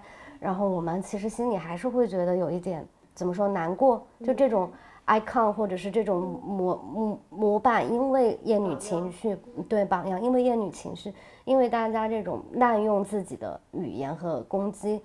就女越来越少的女孩或者女性会愿意去选择从政，而且她们本来就已经是很珍贵的，能够走到这个位置的女性政治家了，有更多的女性的政客，她们不受欢迎，也更难获得选票，这些原因也就跟社会的文化和我们的这些社会规范。有关有的是有人有这种性别偏见和刻板印象，认为女人就是胜任不了这种重要的领导者的角色，就是那种很传统的偏见，就觉得女人哦，你们情绪化，你们缺乏领导力，你们应该在家里面那个养育和当做一个辅助的角色，而不是占据权力的高位，或者是觉得你为什么女人在政坛里面领导者里面那么少？嗯，因为你们当不了。嗯，但是这其实是个本末倒置的一个回答。但是他们这会让人们误以为，就男性就是更适合当政治家，更适合当领导者，会做得更好，让他们就很难信任女性政治家，或者说是在一个女性政治家参选总统啊、总理的时候，他觉得自己很难代入这个人可以成为我的一个国家的领导人物的一个想象。然后也包括这些对于女性政治家会面临的这种恶意的评价和诋毁，甚至他们成为这种一个首当其冲的厌女言论的对象，就让给他们塑造成这这种非常有敌意的环境，也阻碍他们留下。而且还有一个就是社会对于女性的参选者会有一个更高的标准，他们不仅要求你得胜任，还得要求你得讨人喜欢，你得有这个 likability。然后我搜到了一个很很很奇葩的一个文档，它来自于美国的一个一个非盈利组织，它叫 Barbara Lee Foundation。芭芭拉里基金会，然后这个 基金会是别笑，这基金会挺正经的，就是它的就致力于让更多女性参与到政治当中。然后他们做了一个这么一个小的手册，叫做《如何成为一个如何获选的一个关键》，这是一个女人参政的一个最基本的一个指南。然后它其中就写到这个关于呃 likability，就是受受喜欢的程度，它是一个试金石。他说：“这个会是不是被喜欢，你是无从就是去去去谈判的。就如果你一个男人他不需要被喜欢，他可能就会当选。呃，然后这个手册还写到，那女性那个政治或候选人，他们被喜欢的方面包括哪些呢？就是这个女性如何展示自己，包括她的外表、她的行为举止以及她的声音，她的声音，对。”你看那个就是梅姨演的那个铁娘子的那个电影里面，她也有对她进行一个声音的训练，就是说，如果一个女人显得是音调太高了，然后她就不不被人喜欢，我觉得她不够权威什么的。还有一个理论是说，如果是一个女人以一种有权威的缓慢的音调跟你说一种确定的，或者是说这是一种领导性的话语的时候，会令人引起一种不适，是想到自己的母亲或者是教师的那种说教。这个女人真的是太难了。就是女性候选人，比如说，就是她在参选的时候，就她真的很难去制定一个人设的策略，就是因为如果她按照就是传统的那个性别观念去的话，那就会陷入那个性别刻板印象的陷阱里面。就如果他温柔或者怎么着的，他就会陷进那个你就是不够权威，你就是不够有力量，你就是站不起来。但如果他背离了那种所谓的性别观念，他就是变得稍微出格一点，变得稍微就是任性一点，那又会说你就就觉得你不是一个女性啊，你就这个世世界上不应该出现这样的女性，你又会被打压。就是他们真的很难去争取选票。关于家庭这个手册里面也说到，其实对于无论男女来说，政客就是你你从家庭方面去展现自己都是很重要的一环，因为他在里面写到，就是人人都有家庭，所以你展现你是一个有家庭人、顾家的人，对于男性政客也很也很重要。所以也就是美国的这些第一家庭为什么一直是一个很就是这是参选人一一个要着重的地方。但是对于女性候选者来说，你要是没有家庭，你就显得冷血；你要是有家庭，别人就会说哦，那你是不是没有精力去顾及政治啊？或者是说，那你的那个孩子谁来管呀？就是包括就即使是女性女性的这种呃政治家，她们其实也是还在承担着家庭的责任，就主要责任还是在他们身上。感觉女性政治家经常容易得到的职位是一些，比如妇联，或者是和妇女、儿童教育这些相关的这种在政治重要级的排序里面不被排到。优先级的一些职位，以及可能这些政治家在身居高位之后，他们可能提出一些，呃，和女性权益相关的一些法案的时候，也会被人是认为是不是在利用权力给自己谋私利。觉得这个也是，当一个白男提出一项法案的时候，大家就认为他在代表全人类的利益。然后，但是当一个女人提出来的时候，她似乎就不能代表全人类了，她只能代表女人自己。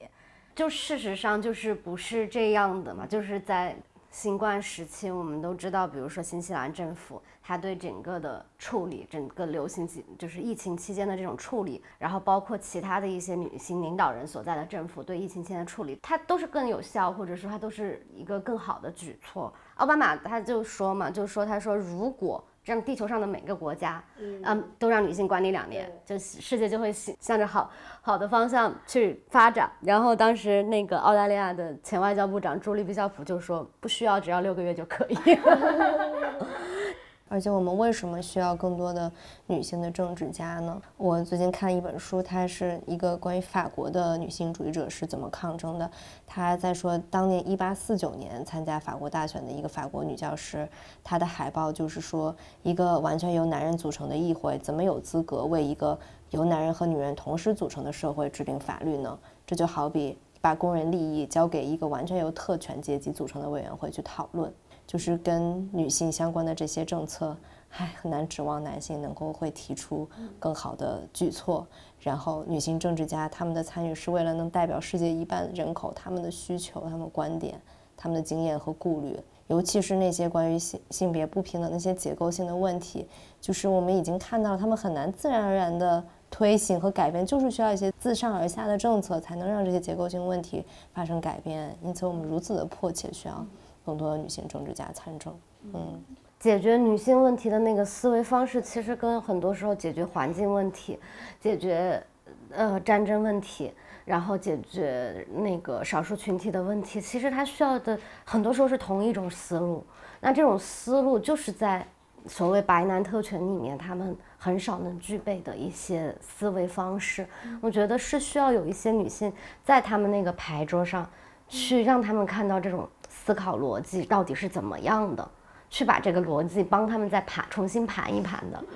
还是很难带入不是自己的那一种人的体验。所以政治需要更多元。嗯，既然我们有这么多不同的人，那就需要能有代表各种类型人的声音出现在政策制定的桌子上。对我之前就看到一句话，我觉得挺好的。他的意思就是说，这个世界上最好的政治不是说是男性。或者也不是说是女性，而是多元的，多元的才是政治的最佳人选。对啊，我们也不是说要把男的都踢出牌桌嘛。很多国家他去制定的那个策略是要议会百分之三十三的人口是女性。那我们其实想的，先实现百分之三十三这个数字，可能未来某一天到达百分之五十。因为只要它是一个平衡的状态，它是能代表国家声音的这样的一个状态，我觉得可能就是 work 的。现在有很多女性政治人物在进入政界的时候，其实她们也是隐藏女性气质的。就因为我们好像有一个，就是关于领袖人物的一个气质的假定，她一定是更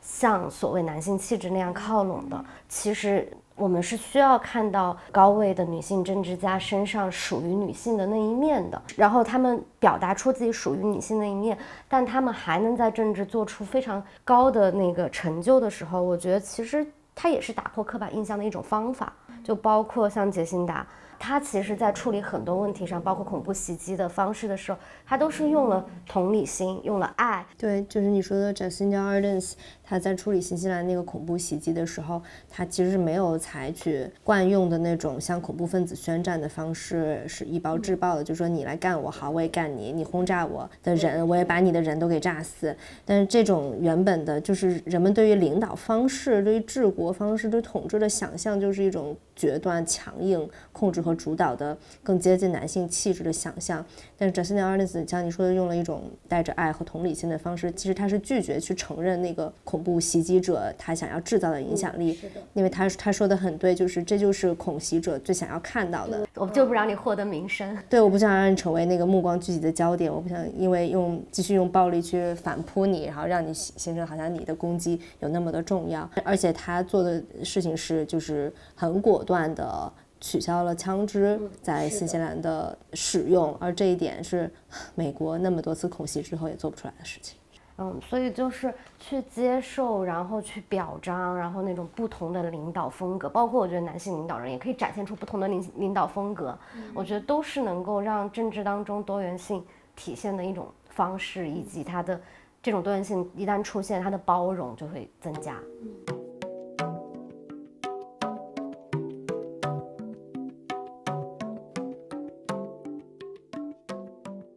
那接下来一条是相对而言轻松一点的东西了，终于，呃，我们知道美国叫疯狂三月嘛，这是美国好像看比赛的一个传统，就是也会有 NCAA 大学生的一个比赛，然后。今年疯狂三月的时候，我们之前也报道过，就有一个很厉害的两支女子的篮球队，然后打了一场非常精彩的比赛。然后呢，在俄勒冈的波特兰市就有一家酒吧，就是当时他们看这场比赛的氛围就非常非常好。然后这家酒吧就叫 Sports Bra 运动文胸。然后呃，听名字可能就可以想象，它其实是一个专门为女子比赛提供观看场所的这样的一个酒吧，不是 Sports Bar，是 Sports Bra。啊，然后他经营者是一个四十三岁的一个女性，叫珍妮阮。然后她以前是一个厨师，她也曾经是一名篮球运动员。然后她开这个酒吧原因就非常简单，我就是我需要我就开，因为她。他说他在二零一八年的时候跟朋友一起在看一场女子比赛的决赛，然后当时他们是在一个 bar 里面，然后 bar 的大电视就播着男子比赛，然后他们就在 bar 的一个小角落用一个小的电视收看，然后那个小电视还是静音的。没有公放，没有公放，然后呢，就看比赛就很激动，到最后他们欢呼的时候，然后整个酒吧都以一种非常奇怪的目光去看着他们，然后他们就觉得啊，如果我们想要一个可以看女子比赛的环境，还想要不用去再去收获这样的目光，我们只能自己开一个，然后所以他们在二零二二年的时候就把这酒吧就开出来了，开出来之后他们。打出了一个非常旗帜鲜明的口号，就是我们支持女人。而且那个酒吧还挺好看的，他们墙上有一个篮筐，那个投篮的篮筐底下不是一般都有那个网子吗？就是空刷绣一下，但是它的那个网子是用那个像水晶灯的吊灯那个水晶织就的。他那个酒吧就是整个的那个色调又偏绿嘛，然后很明亮，就你看着就非常的欢欣。而且确实，你当你走进一个酒吧，它墙上全部都挂的是女性运动员的照片的时候。你会觉得这个地方就属于你的，以及他欢迎你来观看。对他们说，他们从来不放男子比赛。就如果现在整个电视上都没有女子比赛在播，他们就。放过去的回顾，如果连回顾都没有，他们就把电视关掉，然后非常坚定的在维护这个酒吧的氛围。就是因为这个世界上关注女子比赛的地方太少太少了，所以他们就一定要让这保持这里的纯粹性。然后他们整个的这个酒吧的建设或者设施都非常的女性友好。他们在厕所里面有提供免费的卫生巾、卫生棉条，还有换婴儿的尿布台。嗯，而且他们厕所是非无性别的厕所。嗯。然后他们的菜单上有一款鸡尾酒，就叫第九条啊，对，就是第九修正案啊。这条修正案就是禁止在接受联邦政府资助的任何学校和任何教育项目中出现基于性别的歧视。再比如说，在美国的高中里面，或者是呃，比如说初中里面，如果说要开设体育或者是其他教育相关的一些项目当中，它不能存在性别歧视。那这个修正案本身对女子体育的发展。就起到了非常大的作用，因为它让校园环境里的这个体育尽可能的公平了。所以本身这个第九修正案确实跟女子体育有着非常密切的连接，然后也出现在了他们的菜单上。就很羡慕这样一种氛围，但同时我们也反思自己有没有去哪里看女子比赛的这个心境。就想去，但没有。我之前看到的就是北京有一个嗯比较体育主题的酒吧，在呃大家可以去，是一个挺老牌的，在那个东直门外大街，是一个爱尔兰 Irish bar，它叫 Paddy O'Shea。然后因为那楼上有一个餐厅，我们就在飞就是酒吧时间带着蔡卷去那里吃饭的时候，正好楼下有一一群欧美的女生，她们在那里围坐一起看一个女子比赛。可能是直播吧，而那里就是酒吧空无一人，只有他们在那里为那场女子比赛欢呼。然后我就记得我在那个二楼看他们啊，我也觉得好羡慕这样的氛围。但是我又好像一直没有关注那种联赛类型的女子赛事，我又觉得好遗憾，我自己没有这么热爱一个体育项目。然后我高中的时候就是去澳大利亚有一次，嗯，交交换，虽然时间很短。然后那个时候我们是去女生去的是澳大利亚一个女校。然后去那儿之后呢，就是好像一开始就跟那些女生在操场上面玩儿，然后他们就在玩那个橄榄球，然后他们还跟我们聊天，就说你们喜欢的球队是什么，然后他们就很自豪的说我们每个人都有一个我们很喜欢的球队，然后我当时就觉得 跟我好像是完全两个世界的人。就是这些体育项目，尤其是这种球类赛事，跟我作为一个青少年时期的女生似乎毫不相关。嗯，我也在想这些原因是什么。就是我特意今天去搜了一下 CCTV 五的节目单，然后在今天有两场，就是它每天大概有十几场，十几场比赛吧，就每个时段几乎都有。然后在今天有两场女子比赛，呃，到明天。就是在我们今天录节目的明天，一场就是抬头上有女子的比赛都没有。我觉得我们不喜欢，或者是我们没有关注到，就是因为我们真的很少能看到，就是女子比赛。就是比如说普渡大学在二一年的时候有项调查嘛，就是女子比赛的覆盖率哦，一九八九年是百分之五，然后到现在二零一九年百分之五点四。啊，这里面就只有百分之零点四的增长，但是其实已经过了三十年了。嗯，就是女子比赛得到关注率并没有随着就是我们的进步或者这世界发生变化而有所变化。然后，而且在这里面，足球就女足占到的比例是百分之三点五，所以其实其他赛事的关注度就跟真的太低了。嗯。我觉得每一次一提到女子比赛，为什么受关注度少，很多人就会说，就是女子比赛就是不好看啊。然后它不好看的点就在于说，女生的力量和速度就是不行。然后就就你们打的就是因为这些，所以不好看，我们才不看你，就好像这是一个很合理的理由。但我在我就在想，就是包括我们平时看那些足球比赛，你也不是每一个人的。喜欢的球队都是冠军球队啊，就你也不是说我因为他打的最好，我因为他速度最强，我因为他赢了所以才爱他。就你看那些关于比赛的报道里，一一个运动员或者是一个球队呈现出来的那种故事，他们在里面付出的热情和技巧，其实都是被大家喜欢的部分。那我就想，嗯，对于故事或者说对于技巧或者是这些的讨论。就是难道只有男人才有技巧，才有故事，才有英雄故事可以讲吗？我觉得女人一定也有，只是大家没有把这个东西，没有把女人的故事挖掘出来。媒体在报道的时候没有去挖掘他们。我觉得媒体对于女性运动的报道是在数字上就是明确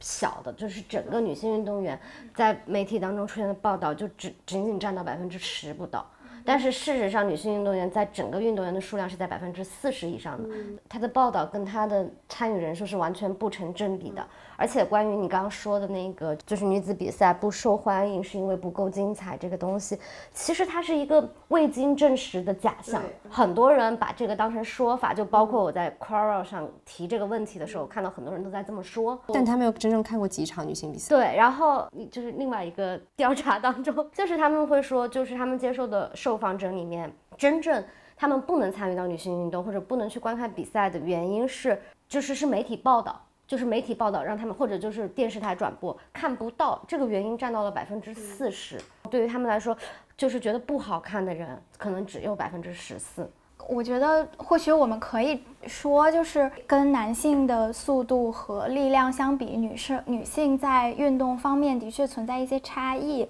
嗯，但我觉得就女性在比赛当中呈现出来的状态，整个呈现出来这个东西，就是有没有被就有没有在审美的层面被关注到，因为。我之前有听人讲过，就是比如女排和男排其实就是两种完全看起来不一样的运动。然后男排它可能就是强调是那种暴力美学那种扣杀，但女排其实就是因为对这种传接抛弃这种传接，它就是会变让这个故事的剧情变得很好看很精彩。我觉得大家可以发现女排比赛当中的精彩程度，一定也可以发现其他。运动项目女子比赛当中的精彩程度的，我觉得是的。我也觉得，其实就是我们关注女排跟女排有一个 idol，就是这件事情是密密切相关的。就是联赛比较居多的，可能篮球跟足球，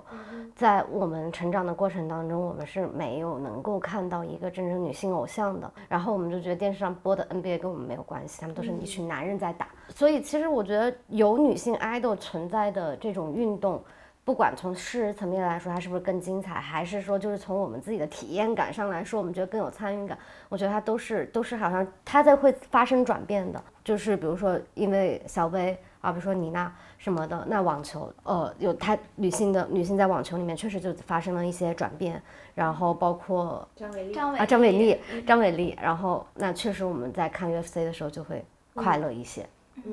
大家总说我们不喜欢体育，我觉得就是一个蛋生鸡还是鸡生蛋的问题。也因为我们在小的时候、年轻的时候，确确实不太接触体育这个项目。我现在作为一个家长，看女孩子们会去踢足球的、打篮球的。嗯，都比以前更多了。然后我们小的时候真的觉得啊，我就是那个看男孩踢球的那个女生，看给男生打篮球比赛记分的那个女生，或者是站在旁边花痴给他送水的女生。哎呀，丢 脸啊！是的，我们好像就觉得在这个比赛里面，我们应该当的那个角色是就是站在旁边为他欢呼的那个角色，而不是我们要上场的角色。比如我有一种想要去现场，或者是在一个这样 bar 的里面。去看比赛的时候，我会有一种呃危危险的感觉，就是如果我进一个 bar，然后感觉 bar 里面大部分都是男人在看比赛，然后他们就是很大声的欢呼，然后国骂，然后又在喝酒，我就会觉得我在那个场景当中，首先那个情境不属于我，就是他们的话语我也融不进去，然后还有一个就是我觉得他们对我来说并不安全。当一个女性出现在那儿的时候。别人也会有一种觉得你是不属于这个社群，你就是谁带来的女女朋友，或者是是一个妹子的那种出现的时候，也会让我很不适。就是想想，如果有一天啊，我们有一个地方可以待着，然后就可以看一场比赛，然后它变成了我们一个非常 routine 的一个生活，一个聚会，我我觉得很向往，很期待我们的日常娱乐当中多这一项选择。我们公司的企业文化要变从那个。换衣服、跳舞，变成了一起看球、看女子比赛。我们公司的企业文化真的对我们提了太多要求了哟！你们不应该庆幸有公司企业文化这么好吗？真是的。对，我们现在公司正在以跳舞作为连接，把我们每个人都打通，是吧？对，我们在跳 K-pop，我们已经跳了俩月了吧，还没排出来那支舞呢。现在发朋友圈都没有素材了，别人会说。怎么还在跳这支舞吧？就其实你就想，我们基于某一种爱好连接在一起，然后然后我们可以不断的分享我们对这个爱好，然后形成讨论，然后形成一种文化，我就觉得是一个很好的事情。但是这种所谓的比较偏公寓一点的讨论，或者在公共场所的讨论，在女性身上就是很少发生。就我们拥有的这种空间，就真的很少很少。所以我们看到俄勒冈那个 sports bar 的酒吧的时候，觉得如此的向往，甚至想要自己开一家呢。我我真的我在准备这个选题的时候，我我一直在幻想的就是，哦，我要搞一个女性的沙龙啊，每周有有一堆人来我家，然后都是基于女孩子的一些爱好，或者是都是基于我们作为女性的一些共鸣，或者是哪怕就是。一起看一本书，一起看一个电影，一起看一场球，我就想，嗯，想要跟小姐妹们聚在一起，嗯，或者一起看一场泰勒的演唱会，对吧？然后 这期的播客我们差不多录完啦，嗯。谢谢大家的收听，谢谢大家的收听。这就是本期国际人情简报的播客版的全部的内容。如果你想要看视频版，你可以在各个呃社交媒体平台上，比如微博、小红书、B 站和抖音搜索“勇气弹”。勇气就是勇敢的气，勇气就是勇气的勇气，但是子弹弹。我们是一颗颗饱含勇气的小子弹，噗噗噗发射出去。然后勇气弹这个频道会有国际远景简报的非常精炼又非常有视觉冲击力的视频版，也可以在那里面看到。播客的话，就在泛用型播客平台搜索并且关注“绝对是个妞”，我们的播客会持续的更新下去。终于下班了，我们为这期节目备考时间也是有点长啊。